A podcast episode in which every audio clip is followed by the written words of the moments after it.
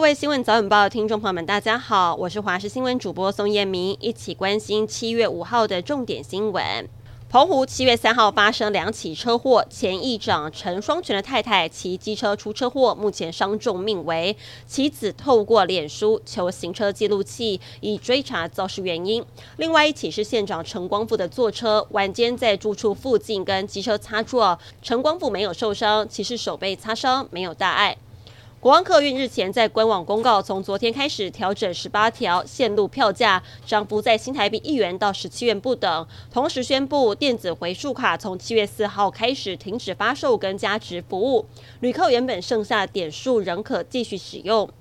政府对青年首购房贷释放利多，八大行库承作的青年安心成家购物贷款，包含贷款额度提高、贷款期限跟宽限期拉长等，预计八月一号上路。以新方案来看，若贷款最高一千万元，以本息均摊计算，每月可省本息一千三百零三元，一年省下一万五。宽限期从三年延长到五年，贷款期三十年则是延长到四十年。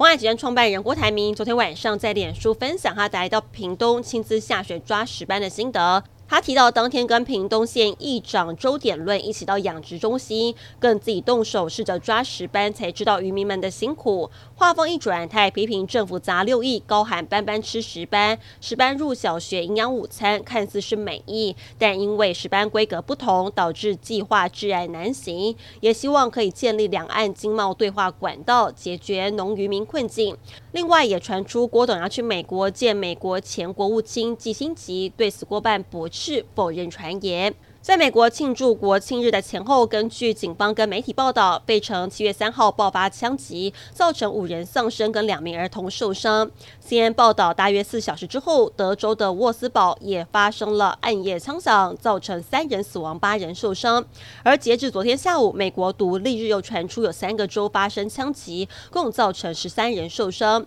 总统拜登昨天呼吁要采取更严格的枪支管制措施。日本有意将福岛核电厂的核处理水排放入海，而中国坚称这种不负责的行径将污染海洋，影响到消费者的健康跟渔民生计。不过，国际原子能总署报告指出，认为日本的核处理水里头的辐射物含量符合国际安全标准。倘若现阶段性的开放对人体跟环境影响微乎其微，北京又立刻提出抗议，反对国际原子能总署的背书。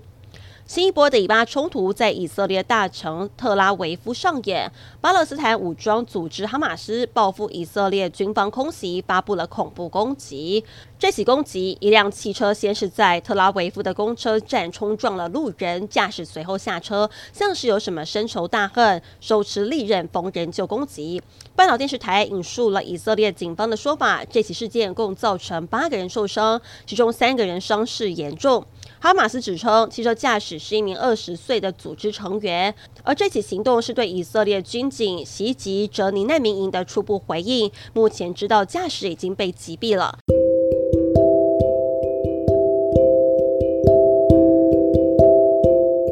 以上新闻内容非常感谢您的收听，我们再会。